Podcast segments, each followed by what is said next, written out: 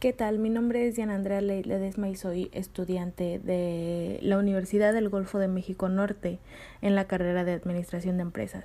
El día de hoy estaremos tratando de manera breve la globalización, algo que nos rige de manera general a todos hoy en día. Rápidamente, la globalización en concepto es un fenómeno de carácter internacional. Su acción consiste principalmente en lograr una penetración mundial de capitales financieros, comerciales e industriales. Sí, eh, la globalización ha permitido que la economía mundial moderna abra espacios de integración activa que intensifiquen la vida económica mundial.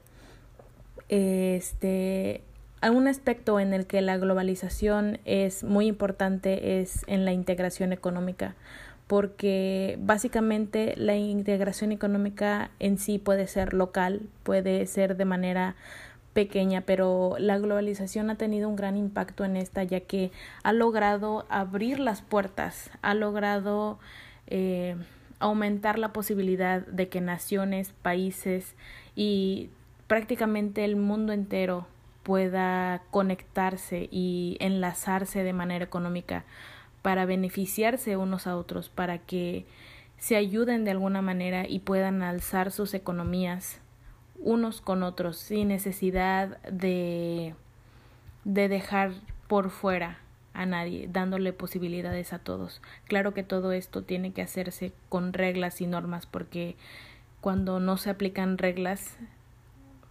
puede haber em, problemas, problemas de entendimiento y comunicación, pero para eso se han generado estas limitantes que no solo dan rigidez, pero que ayudan a la economía y a seguir creciendo.